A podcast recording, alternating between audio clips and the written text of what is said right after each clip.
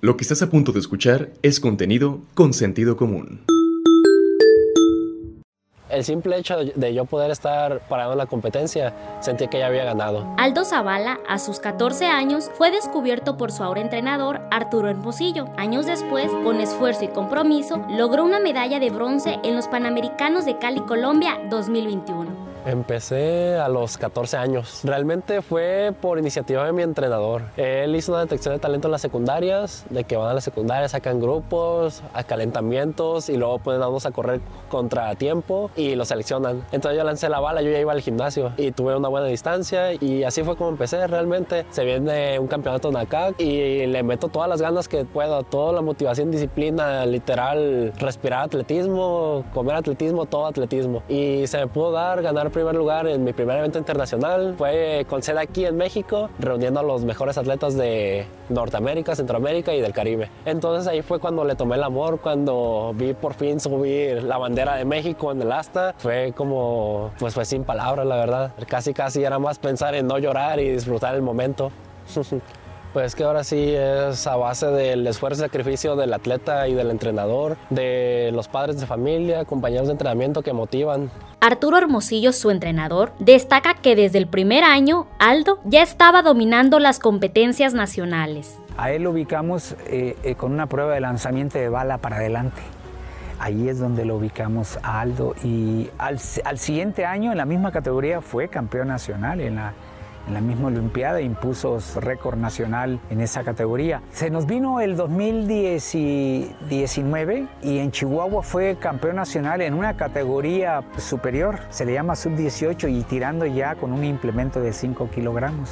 Su camino ha estado lleno de retos, uno de ellos una lesión a unos meses de su participación en los Juegos Panamericanos, pero esto no lo detuvo cumpliendo con el objetivo de superar su marca personal y ganar una medalla para México. Hay veces que tienes que rechazar un poquito la vida social para exigirte un poquito más en el atletismo, en los entrenamientos. Y el día a día, pues yo lo recuerdo cuando tenía clases presenciales, que me iba a la escuela a las 7, llegaba, no llegaba a mi casa, más bien llevaba lonche, me iba al gym, del gym me venía para acá. Entonces era como horario corrido salir de mi casa a las 7, llegar a mi casa como a las 8 o 9 y fue totalmente un reto. Fue una temporada demasiado larga, con muy poquitos descansos, muy retadora, en la que se vieron implicadas emociones muy fuertes, lesiones muy fuertes también. Por ahí tuve una cirugía de emergencia en último momento, un mes antes de la competencia, entonces le digo que fue totalmente un reto. Mi primera Olimpiada, que fue en el 2016, no batí con plata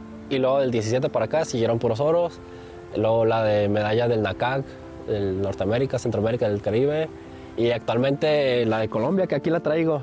Se me había olvidado ponérmela.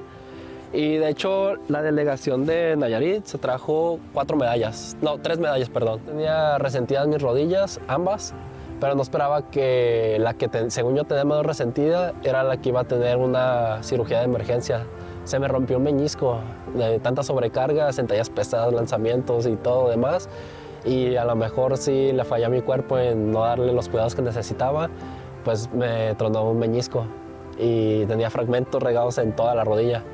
Y básicamente haciendo la operación se me podía romper el tendón y rompiéndose el tendón ya ni para caminar quedaba bueno. Entonces yo me sentía muy frustrado porque sabía que tenía buen trabajo detrás de mí, tanto sacrificio, tanta entrega para que no supiéramos en cuánto tiempo iba a volver a lanzar, cuánto tiempo iba a volver siquiera a caminar.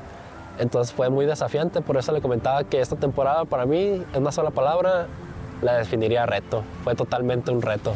Las competencias nacionales ya las ha superado. Ahora sus metas se concentran en llegar a las máximas contiendas internacionales, como los Juegos Olímpicos. Los Juegos Olímpicos, más que un sueño, es una meta.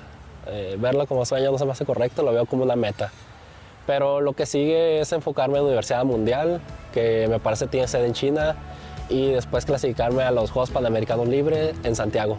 Esas son las metas principales y veremos qué pasa dentro de los próximos cuatro años. Realmente yo le dedico todos mis logros a mi padre. Él ha sido pues mi motivación más grande desde que empecé. Él ha sido el que básicamente me alentó desde el primer día que vine hasta el día de hoy que estoy aquí sentado con ustedes. Eh, todos mis méritos van para él y también realmente es egoísta decir que el logro es mío. Realmente yo solo soy el reflejo de un buen resultado, de un mejor equipo que hay tras de mí. Entrenador, padres de familia, compañeros y demás. Este es un producto de Sentido Común Medios. Información de Mariela Arambul, edición y producción Albert Álvarez y Froilan de Dios. Dirección general Rafael Vargas Pasalle. Si quieres conocer más historias como estas, visítanos en www.consentidocomún.mx.